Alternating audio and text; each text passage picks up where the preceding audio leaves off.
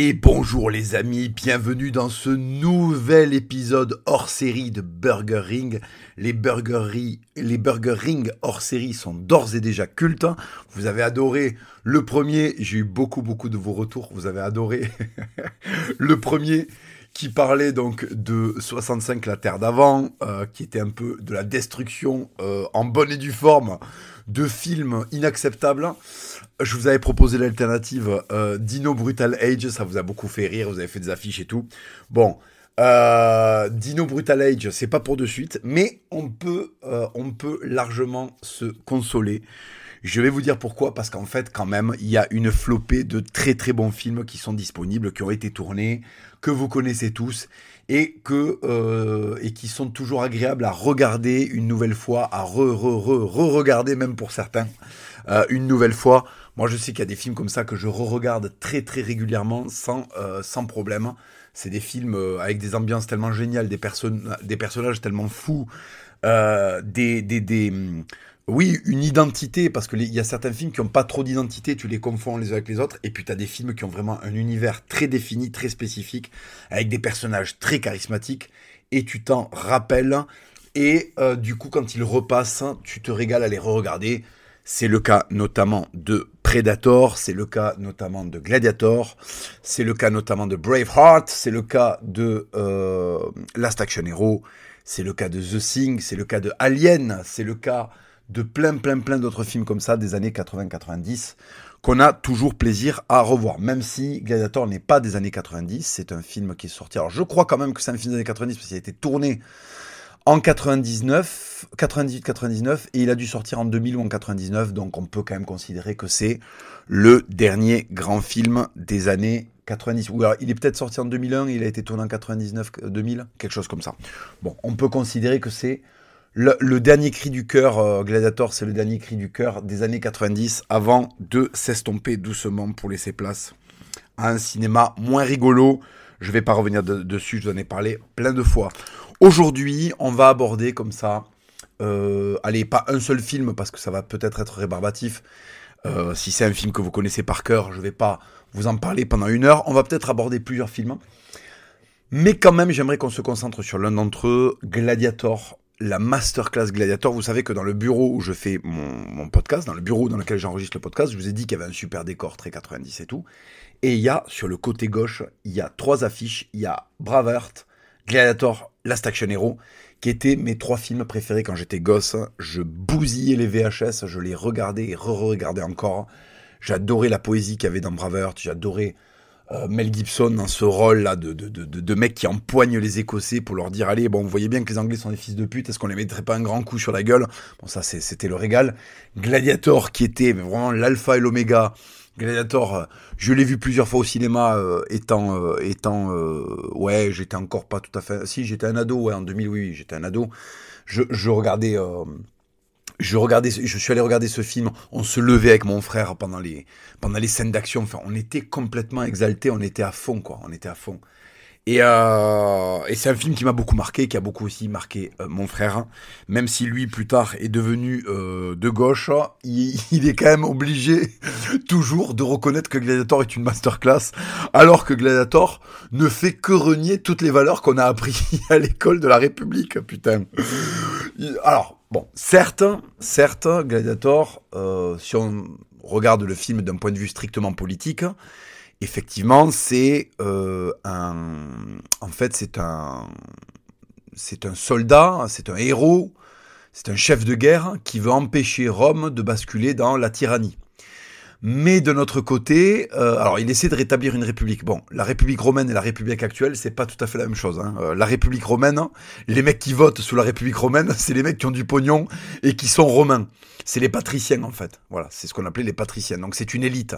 On ne demande pas de voter euh, aux vendeurs de poissons du coin. Vous voyez euh, donc euh, voilà, c'est pas tout à fait la démocratie. Ça, ça me fait rire parce que souvent, c'est un truc qui revient très souvent. J'en ai déjà parlé. Mais les mecs, les profs d'histoire adorent te dire oui, le, le modèle démocratique athénien du 5e siècle avant Jésus-Christ. Mais ferme ta gueule. À Athènes, qui c'est qui vote C'est les mecs qui ont des armures chromées et du pognon. C'est-à-dire en fait des soldats et les bourgeois. Voilà. Les autres, ils ferment leur gueule en fait ils font euh, les monuments qu'on leur dit de faire et point final en fait. Donc c'est un truc ultra fascisant en fait. Donc effectivement, Gladiator, d'un point de vue purement politique, c'est quelqu'un qui essaie de rétablir une république. Mais, mais, mais, c'est une république romaine. Donc on peut comprendre son attachement à la république euh, romaine, qui est en fait un modèle républicain euh, qui confie le pouvoir aux mecs d'éther ou puissants.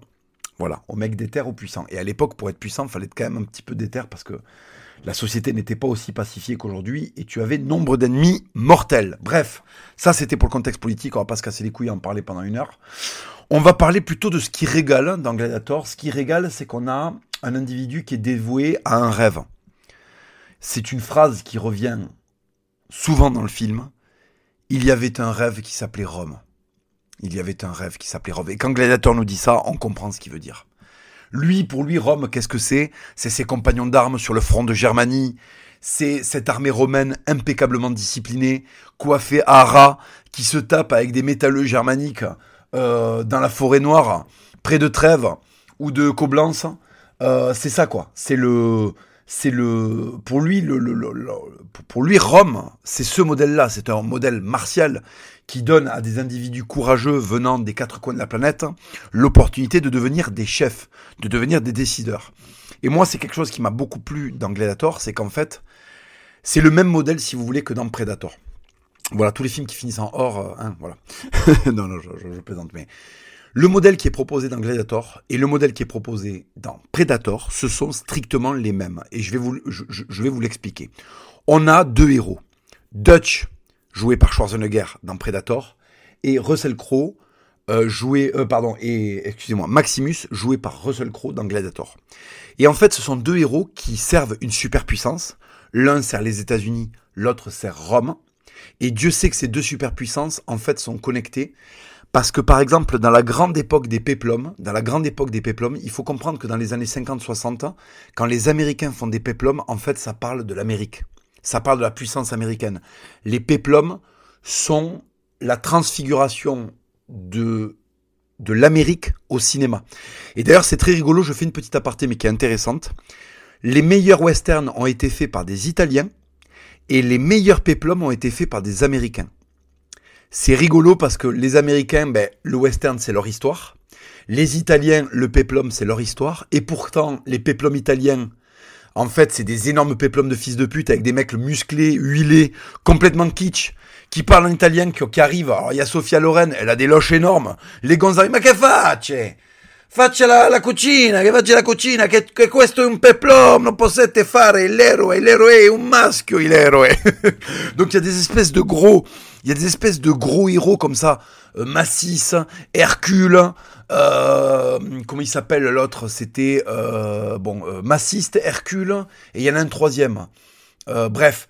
Et, en fait, c'était des films comme ça, très très bouffonnesques, avec des trucs avec des, avec des, costumes kitsch. Bon, moi je les adore. Hein. Moi, je suis un grand grand fan des, des, des, des films, des films italiens, des, des, des, productions italiennes de, de, de Peplum qui étaient absolument kitschissime, où tu avais euh, des gros Steve Reeves, tu avais des gros euh, Lou Ferrigno. Lou Ferrigno, le bodybuilder Lou Ferrigno, euh, était, euh, était un, des, un des protagonistes de ces films-là. Et alors c'est rigolo parce que les Italiens font de très très très bons westerns, donc ils parlent très très bien de la saleté, de la, de la prédation qu'il y avait comme ça dans euh, l'univers du western. Et de l'autre côté, les Américains comprennent ce que c'est que Rome parce qu'ils sont la nouvelle Rome. Les États-Unis, dans les années 50-60, c'est la nouvelle Rome. C'est la nouvelle Rome. Dans la tête des Américains, ils sont Rome. Ils sont cet empire gigantesque qui a des ennemis de partout avec cette Union soviétique qui progresse. Et euh, le western italien, eh ben, l'Amérique de la ruée vers l'or, c'est un petit peu l'ébullition qu'il y a en Italie euh, dans les années 60-70, l'ébullition politique, le, le, l'explosion comme ça de, de, de, d'idées, de, courants, euh, le, la, la, en fait, euh, la surreprésentation dans la société euh, italienne de l'énergie, en fait. Voilà, parce que la ruée vers l'or, c'est l'énergie américaine. C'est le moment où l'Amérique a le plus d'énergie. Et l'Italie des années 70, c'est le moment de son histoire, à, partir du moment où elle devient italienne, hein, où elle est le plus en forme, où elle est le plus éclatante, elle est le plus resplendissante. Euh, et c'est pour ça que les Italiens parlent très très bien de la ruée vers l'or, avec tout le poids qu'ils ont d'être un vieux pays européen, avec euh, les mouvements sociaux, les mouvements révolutionnaires qui coïncident avec les mouvements révolutionnaires qui vont traverser euh, l'époque de la rue vers l'or.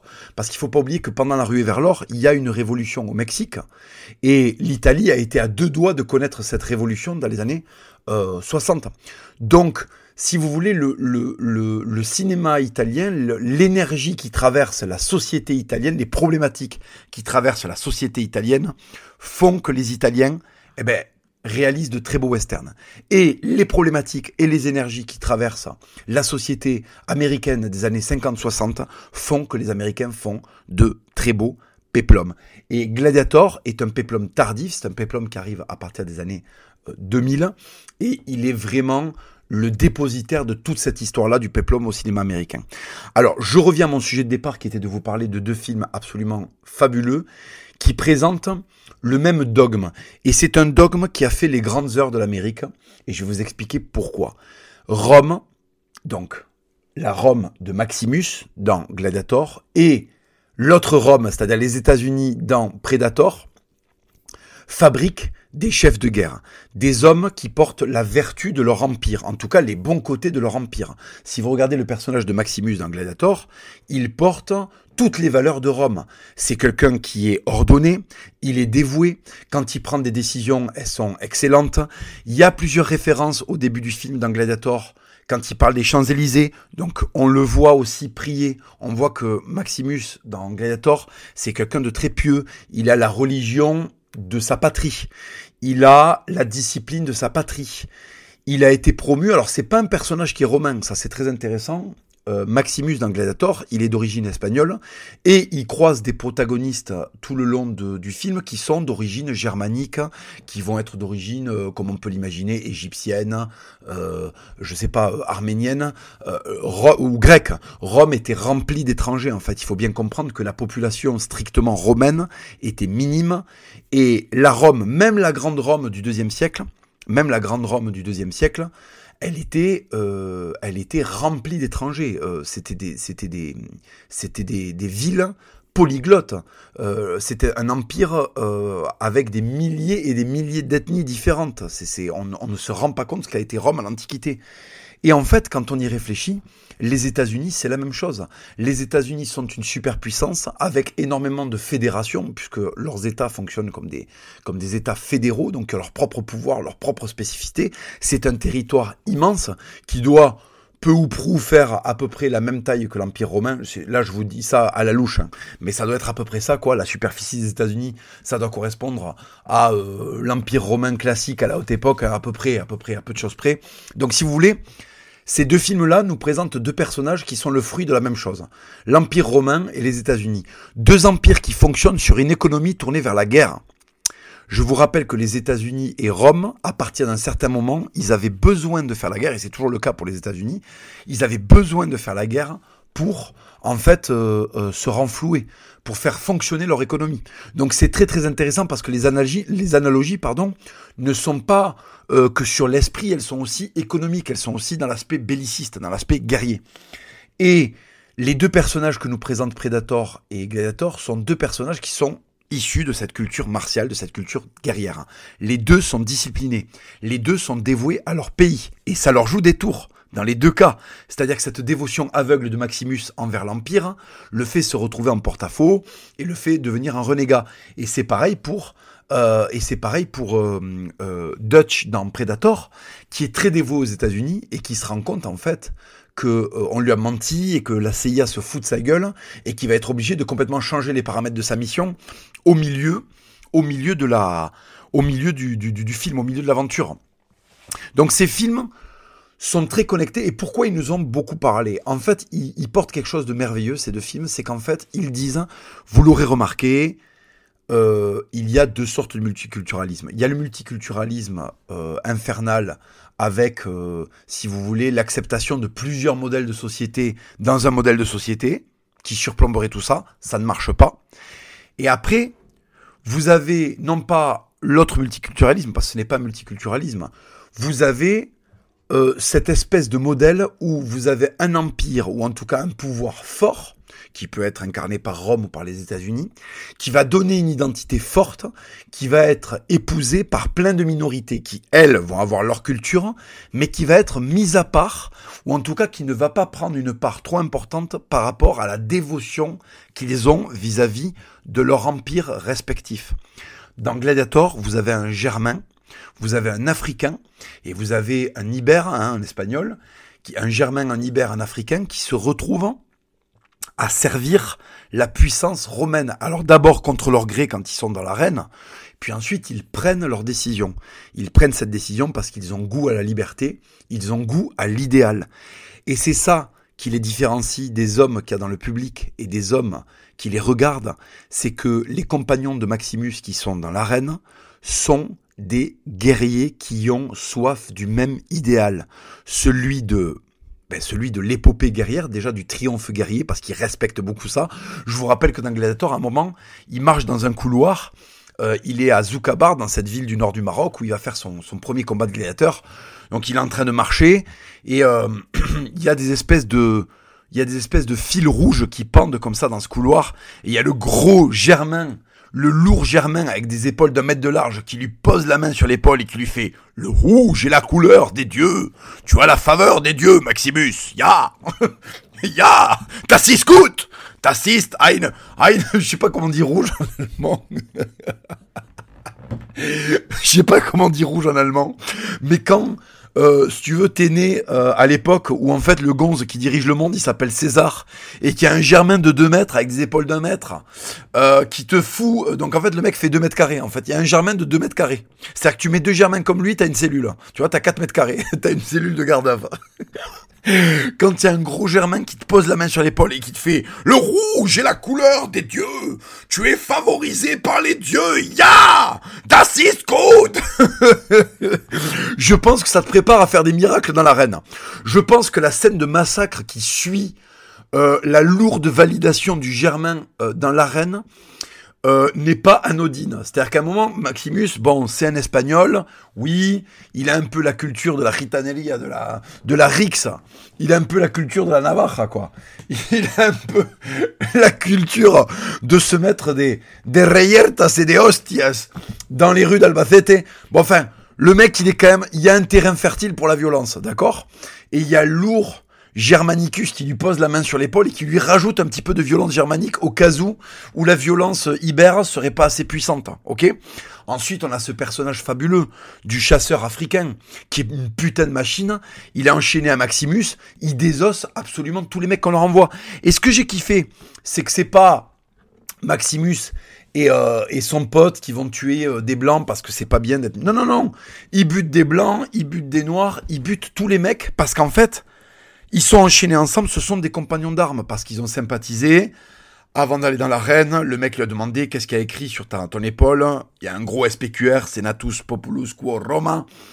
Et euh, l'autre lui demande euh, et ouais et toi d'où tu viens? Ben l'autre il lui dit je viens d'Afrique, j'étais chasseur, ma femme me manque et tout. On comprend qu'il a été victime euh, de, de, de, l'esclavage en fait, de, de, de, de, de négrier euh, de négriers barbaresques qui l'ont capturé et qui l'ont ramené à Zoukabar pour le forcer à se battre. Et ces types-là, en fait, le Germain, Maximus, et je me rappelle plus comment il s'appelle le personnage, euh, le personnage noir. Je me, je, je, je me souviens plus. Attendez, je, je vais, euh, on va aller vérifier ça euh, sur euh, sur Google parce que ça va me faire chier de l'appeler le noir pendant tout le pendant tout le podcast. On n'est pas non plus dans les années 90. on peut appeler les gens par leur prénom et pas forcément par leurs caractéristiques. Allez, je tape ça dans ma, dans ma, barre Google Age. Euh, oui, parce que moi je passe par, euh, par euh, vous savez, je passe par Internet Explorer pour faire mes, mes recherches. Voilà, je, je, fais partie de ces gens-là, quoi. Voilà, Jimon Unsu, il joue Juba. Juba, voilà, le personnage de Juba. Donc voilà, donc il y a Juba, il y a le gros allemand, le gros allemand non plus, je vais pas son, j'ai pas son blaze, je me rappelle plus de comment il s'appelle, le gros allemand le gros allemand, comment il s'appelle putain Il s'appelle Ralph Mahler. Et en fait, il joue le personnage de Hagen. Il y a Hagen, Maximus und Juba qui sont tous ensemble et qui doivent se taper qui doivent se taper euh, pour leur idéal. Et on a la même chose dans Gladiator. En fait, on a une équipe multi, euh, multi-ethnique dans Gladiator. On a l'Indien mexicain, euh, je parle dans Predator là. On a deux Afro-Américains. On a un blanc sudiste qui en fait joue le rôle de l'Allemand. Euh, Blaine, quand il dit il y a de la monnaie à rendre en rechargeant sa truc, on imagine bien qu'il vient pas, euh, il est pas, euh, voilà, il est pas originaire il n'est pas originaire, le loulou, euh, de, de... Comment ça s'appelle Il n'est pas originaire de Sardaigne. On voit bien qu'il est lourd originaire de la grosse plaine germanique. Voilà. Je sais pas euh, quelles sont les origines de cet acteur, mais si je regarde son putain de, Wikipédia, je sens qu'on va tomber sur des origines de fracassés. Voilà. Donc le mec qui joue Blaine dans, dans Predator, il fait une espèce de blanc sudiste, on l'imagine gentiment raciste, et pourtant il met ça de côté. Il met ça de côté parce que ils ont un idéal commun au personnage qu'un Gladiator, c'est celui de la fraternité entre guerriers, qui dépasse tous les, euh, qui dépasse en fait tous les, toutes les frontières, toutes les barrières qu'il pourrait y avoir à cause de l'ethnie ou euh, de la race. Et d'ailleurs, euh, Blaine, son meilleur ami dans le film, c'est Mac. Mac, qui est joué par Bill Duke, un gros afro-américain aussi. Donc si vous voulez, on a dans ces films-là quelque chose que moi je trouve très beau et, euh, qui devrait primer dans les sociétés qui sont euh, saines, c'est la méritocratie. Ce n'est pas la naissance, ce n'est pas euh, la race, ce n'est pas l'ethnie, ce n'est pas la religion qui fait de toi l'élite, c'est tes actes. Et ça, c'est magnifique. Que ce soit dans Gladiator ou que ce soit dans Predator, ce sont des guerriers qui cohabitent ensemble malgré leurs différences au nom d'un idéal suprême. Cet idéal suprême passe par deux choses. La guerre, parce que ce sont des guerriers. L'exercice de leurs valeurs se fait dans la guerre. Et l'autre, c'est l'adhésion à un modèle fort. L'adhésion à un modèle fort. Les amis de Maximus dans Gladiator adhèrent au projet de Maximus parce que, un, il est charismatique, et deux, il leur propose quelque chose de très, euh, de très euh, beau. Et en fait, cette beauté transcende tous les aspects culturels, transcende toutes les différences qu'il pourrait y avoir entre les personnages. Il n'y a plus Jouba le Noir ou euh, Hagen l'Allemand ou Maximus Libère. Il y a euh, les gladiateurs dans le Colisée romain qui veulent refaire de Rome quelque chose de beau et qui sont prêts à se sacrifier pour ça. Et d'ailleurs le Germain se sacrifie pour ça. Le Germain se sacrifie pour ça. C'est magnifique. Et vous avez à la fin euh, Jouba qui enterre la petite statue de la famille de Maximus dans le Colisée, parce qu'en fait, euh, euh, pour lui, Maximus doit rester dans Rome parce qu'il incarnait parfaitement cet esprit romain, et y compris dans ses turpitudes, dans ses excès dans l'arène. C'est ça, moi, que je trouve de très beau. Et en fait, ça, c'est un système juste. Que les gens qui dirigent soient les guerriers qui ont fait leurs preuves. Que les gens qui dirigent soient les guerriers qui ont fait leurs preuves.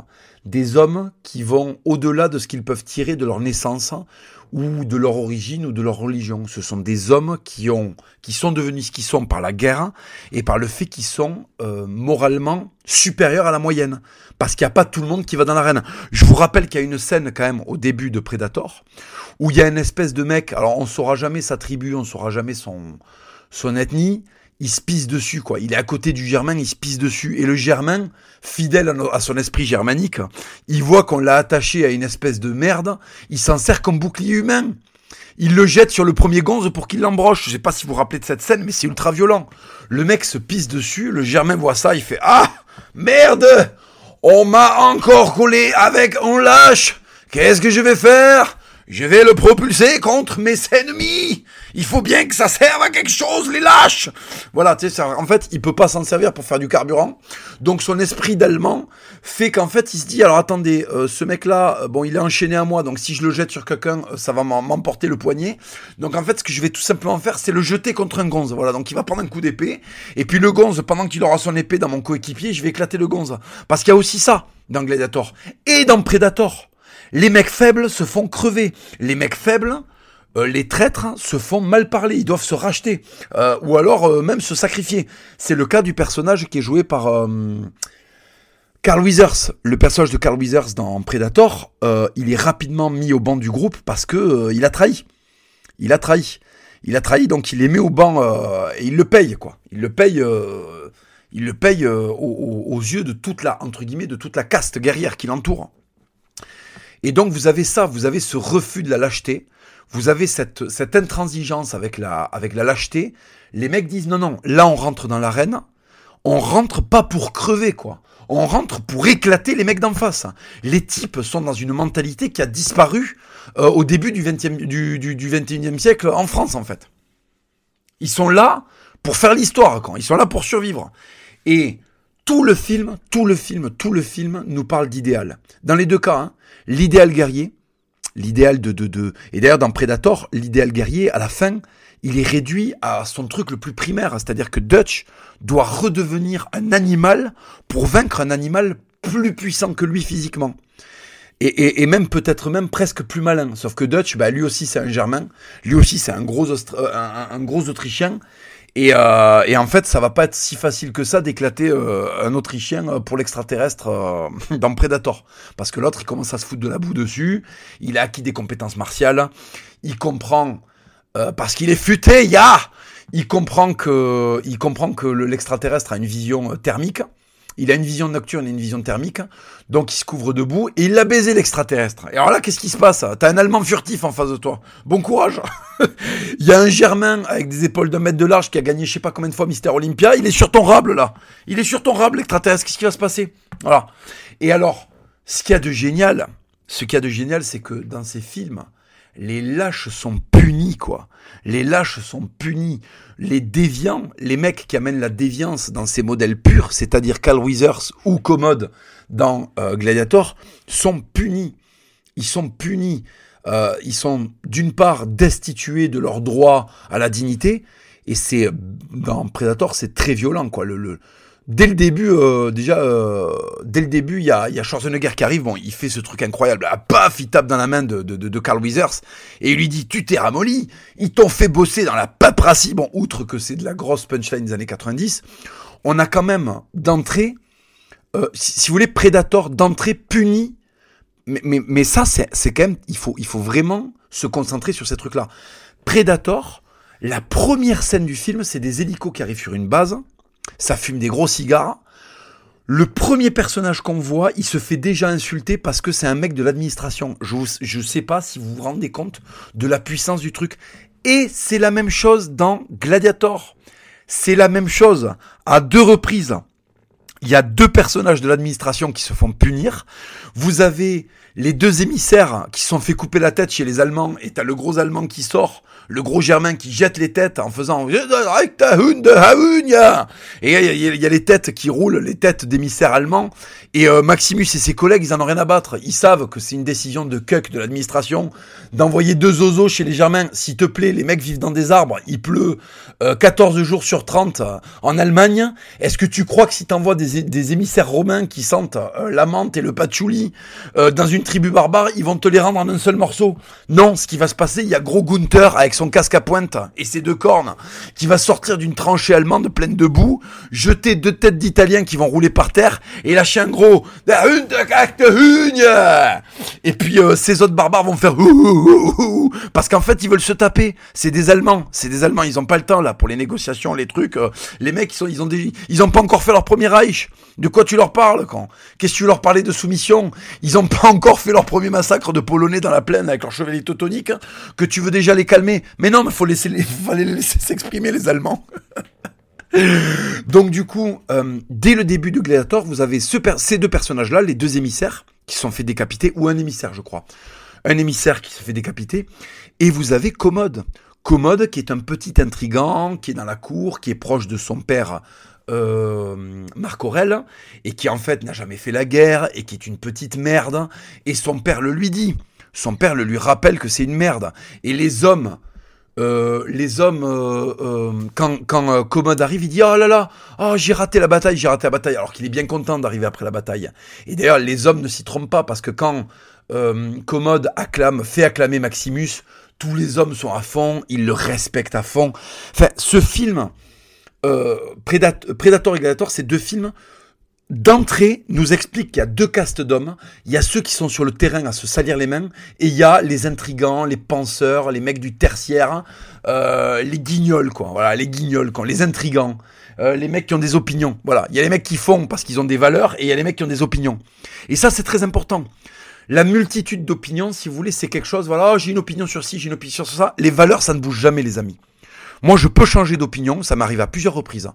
Je peux changer d'opinion, il ne faut jamais changer de valeur. Les valeurs, c'est quelque chose de profond. Normalement, c'est vos parents et vos grands-parents qui les ont ancrées en vous. C'est le dimanche à l'église que vous les attrapez, ces valeurs-là. C'est en regardant les lourds films des années 90 que vous les attrapez, ces valeurs-là. C'est en lisant euh, les romans du 19e français que vous attrapez ces valeurs de grandeur-là. Voilà. Ces valeurs-là, elles vous suivront toute votre vie et vous n'en changerez pas. Si vous êtes des hommes honnêtes, vous n'en changerez pas. Par contre, vos opinions peuvent changer. Et en fait, on a ça dans le film. On a des hommes qui ont des valeurs et on a des hommes qui ont des opinions dans les deux films. Dans les deux films. Et les valeurs de Dutch dans Predator, c'est de pas envoyer ses, compagnons de combat à la mort. Alors que Carl Weathers, qui est un mec qui vient de l'administration, eh ben lui, pour des raisons politico-mafieuses, euh, euh, finalement, il, il, décide de les envoyer. Il décide de les envoyer dans une mission suicide. Ce qui lui est reproché par, euh, par Dutch au milieu du film. Donc vous voyez, les messages qui sont envoyés par ces films-là ne sont pas anodins et ce sont des messages très purs. C'est pour ça que j'adore ces deux films. Ce sont des messages profondément purs.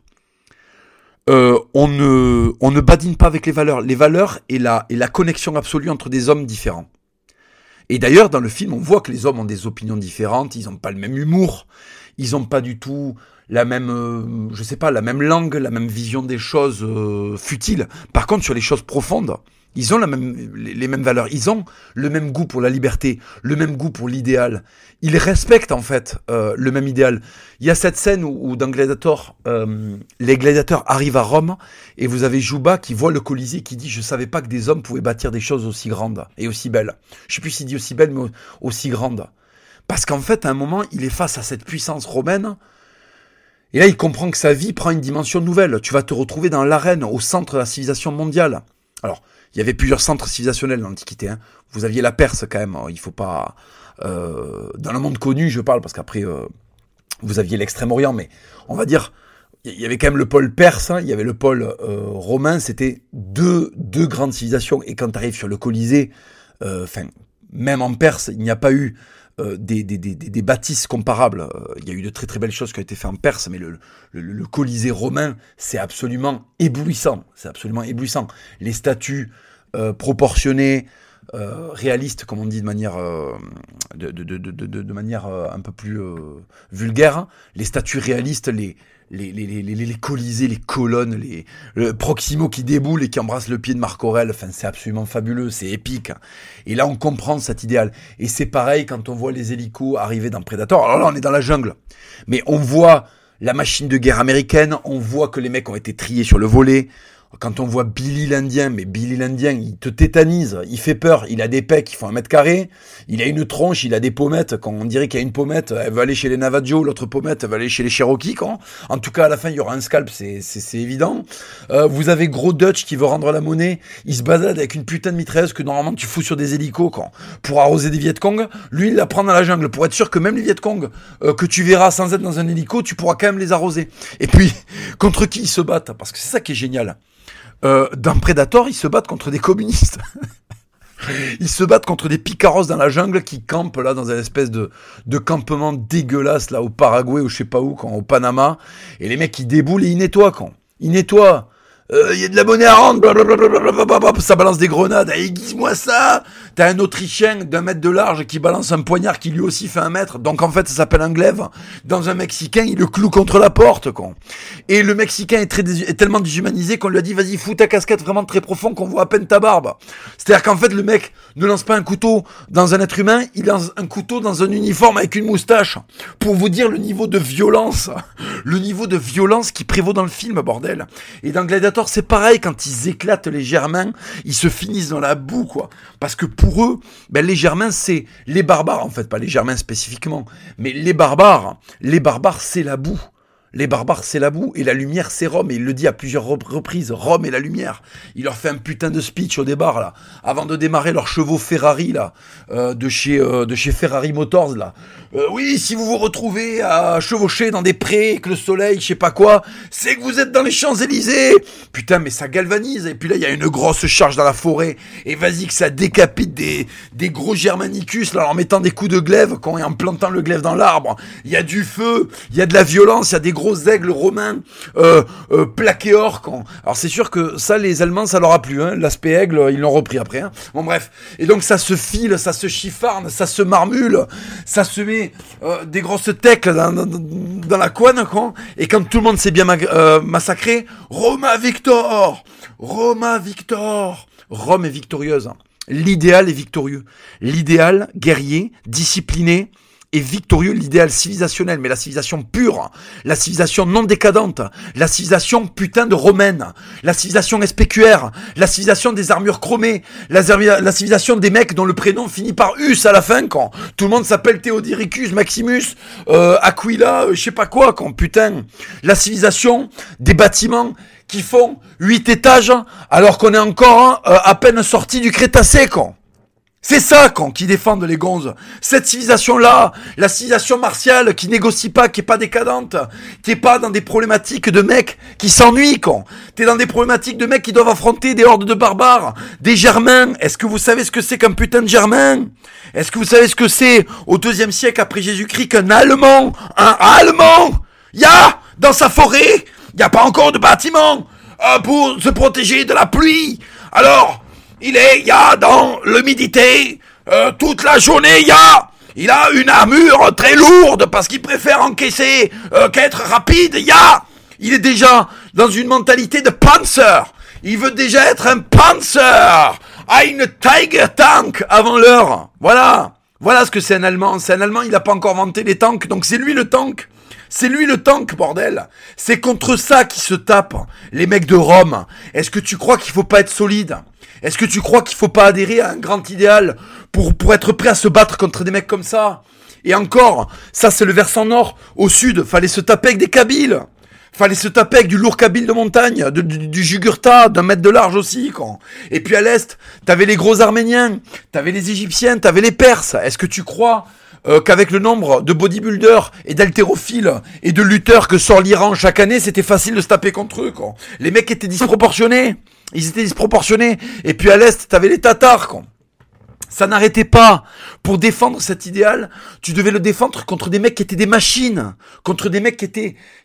C'est pareil dans euh, c'est pareil dans Predator. Tu défends la grosse Amérique contre les hordes de barbares communistes, contre des collectivistes, des gonzes qui veulent prendre le fruit de ton travail et le disperser, en faire de la merde, prendre des civilisations en faire de la merde passer de, de, de, de, château du tsar à des kolkhozes.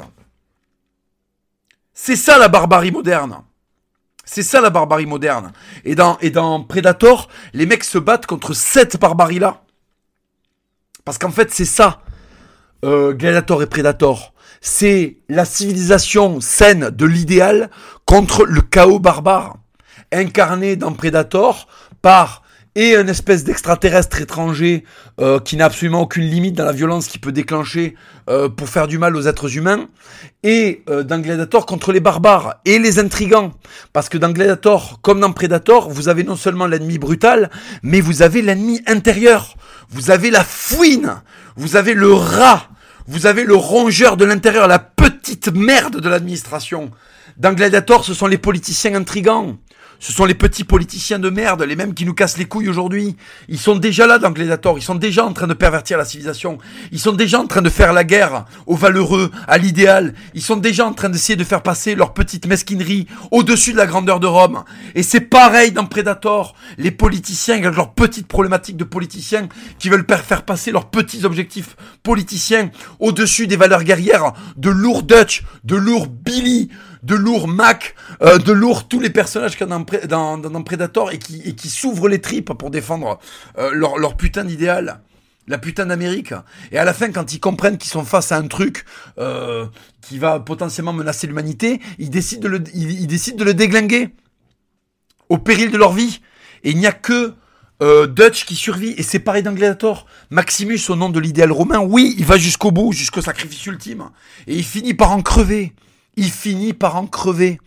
Parce que il était tellement haut, il était tellement magnifique, il était tellement imprenable, c'était tellement un guerrier éblouissant, qu'à la fin, le petit commode est obligé de venir lui mettre un coup de poignard dans le dos pour être sûr de pouvoir gagner un combat, alors qu'il le gagne quand même, euh, Maximus.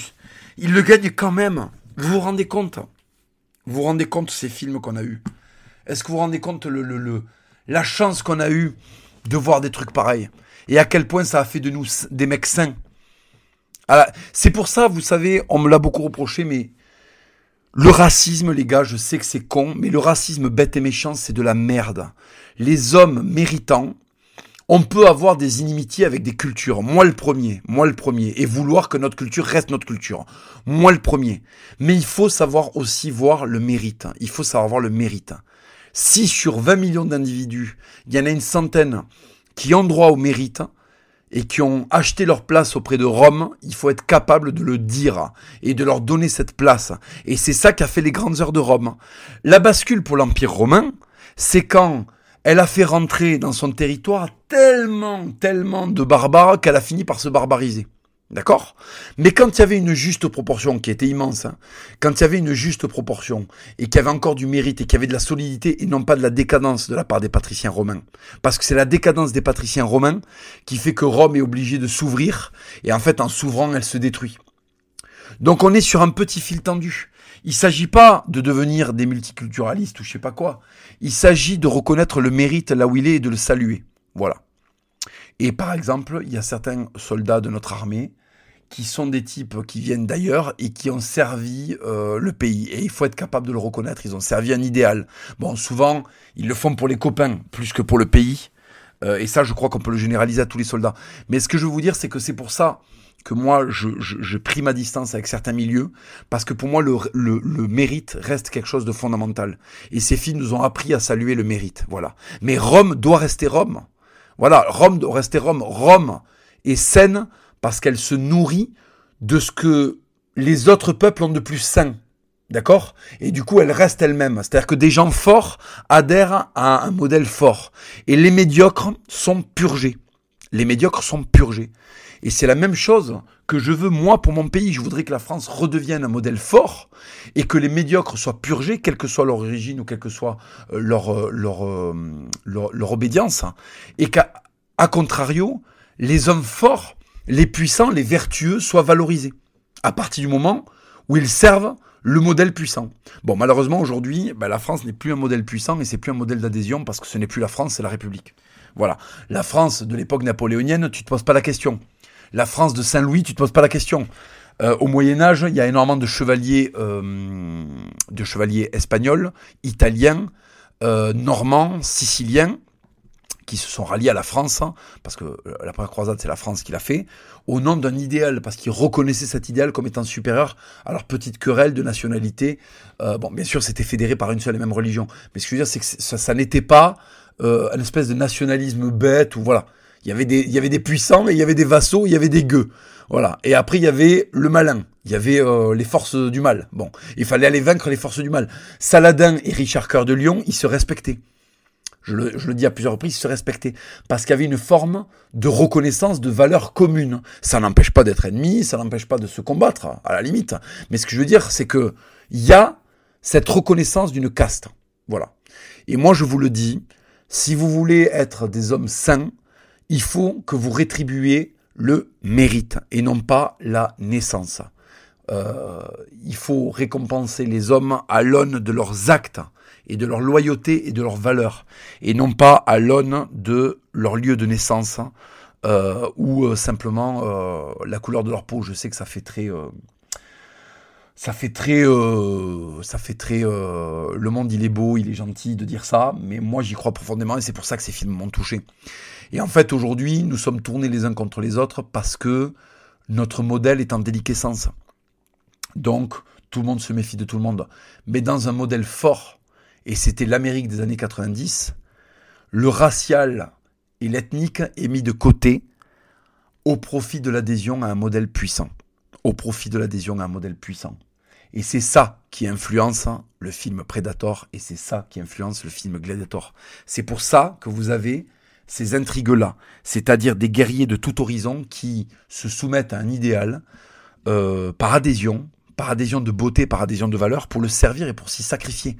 Le Germain, euh, qui est joué par, enfin le, Germain Hagen, euh, a priori, il s'en bat les couilles de Rome. Mais au contact de Maximus, au contact de l'arène, en voyant ce qui se joue, et parce qu'en lui il a de la grandeur, il finit par adhérer au projet romain. Et il se sacrifie pour lui. Il prend je sais pas combien de flèches dans le buffet pour permettre à Maximus euh, de s'échapper de, du, du, du euh, comment on appelle ça, du, euh, de, l'enclos à gladiateur. On appelle ça un... Ah putain, j'avais le mot avant, un gladius. Non, non, un gladius, c'est le, glaive. Euh, bon, je sais, un Lidus, un Lidus, je, bon, je sais plus, je sais plus. Il, aide Maximus à s'échapper, il aide le personnage principal à poursuivre sa quête au nom d'un idéal. Donc, si vous voulez, moi, étant bercé par ça, je ne peux pas nier aux hommes de mérite le mérite qu'il aurait dû. Et je ne peux pas ne pas reconnaître en l'autre les valeurs communes qu'on a au nom euh, de sa religion ou de, sa, ou de son ethnie. Voilà pourquoi, les amis, j'ai pris mes distances. Je vous le dis au passage. Voilà pourquoi j'ai mis, j'ai pris mes distances par rapport à un certain milieu, parce qu'en fait, je ne veux plus participer à cette injustice. Il ne faut pas être injuste. Il ne faut pas être injuste. Si 100 hommes sont décevants, euh, si 100 hommes ayant les mêmes caractéristiques sont décevants et que le 101e est un brave, il faut reconnaître que le 101e est un brave. Et, maudire les 100 qu'il y a eu avant lui. Ça, il n'y a aucun problème avec ça. Mais il faut être capable de reconnaître un homme bon et un homme vertueux. Voilà. Et c'est pour ça que parmi mes amis, je compte euh, des gens qui ne me ressemblent pas et, euh, et, pourtant en qui je reconnais les mêmes valeurs que j'ai eues. Voilà. Parce que je crois que je suis beaucoup plus romain que je ne le pense. Et je suis beaucoup plus issu de ce modèle de méritocratie euh, que, que je ne le crois. Voilà. Donc, euh, ça, c'est un petit peu pour vous parler euh, voilà, de l'aspect politique duquel moi je retire. Maintenant, il y a beaucoup d'autres leçons à tirer du film.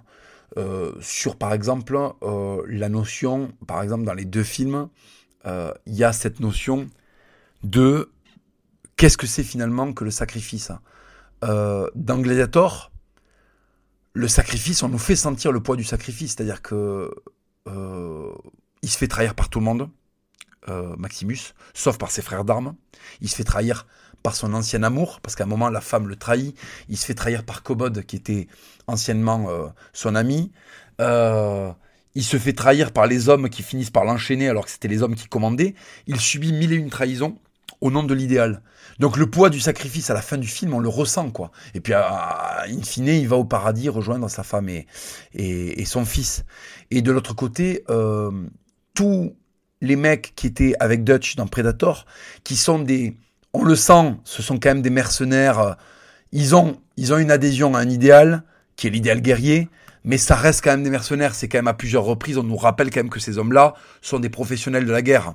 Et eh bien quand même à la fin, à la fin, ils consentent à une mission d'honneur euh, en essayant de protéger la femme et en essayant de venger leur mort.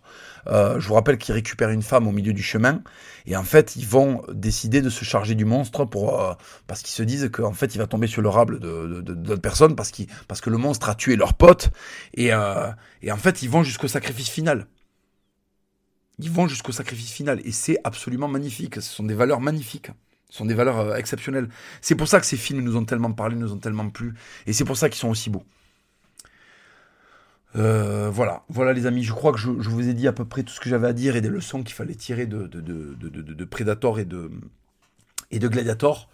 Re-regardez-vous-les, il, il y a des perles absolument géniales. Il y a plein d'autres problématiques que je n'ai pas abordées, qui sont dans le film, d'autres choses, le rapport à la religion, le rapport euh, à la transcendance, le rapport à la filiation qui est très important euh, dans Gladiator, un peu moins dans, dans, Predator, mais qui est très important dans Gladiator.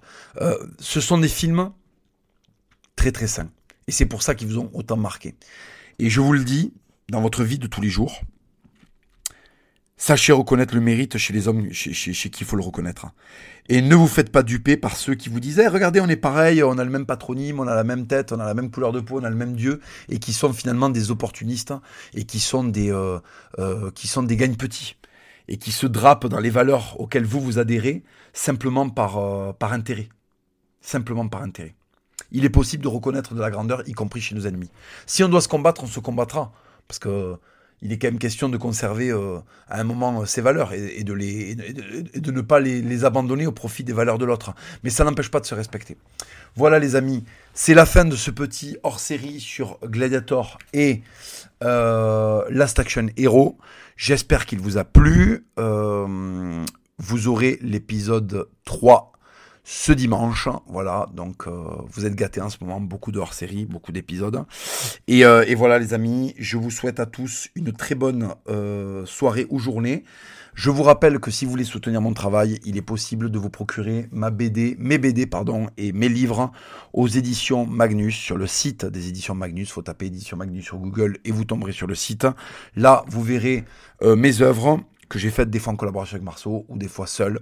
Voilà, si vous avez envie de me soutenir, si ce n'est pas encore fait, ces podcasts ne sont pas euh, monétisés, donc vous pouvez vous procurer, vous pouvez vous procurer mes livres si ce n'a pas encore été le cas. Merci beaucoup à tous. Euh, merci de m'avoir euh, prêté attention durant ces 50 minutes. Je vous dis à dimanche prochain pour un podcast édition 3. À très bientôt les amis, merci pour tout.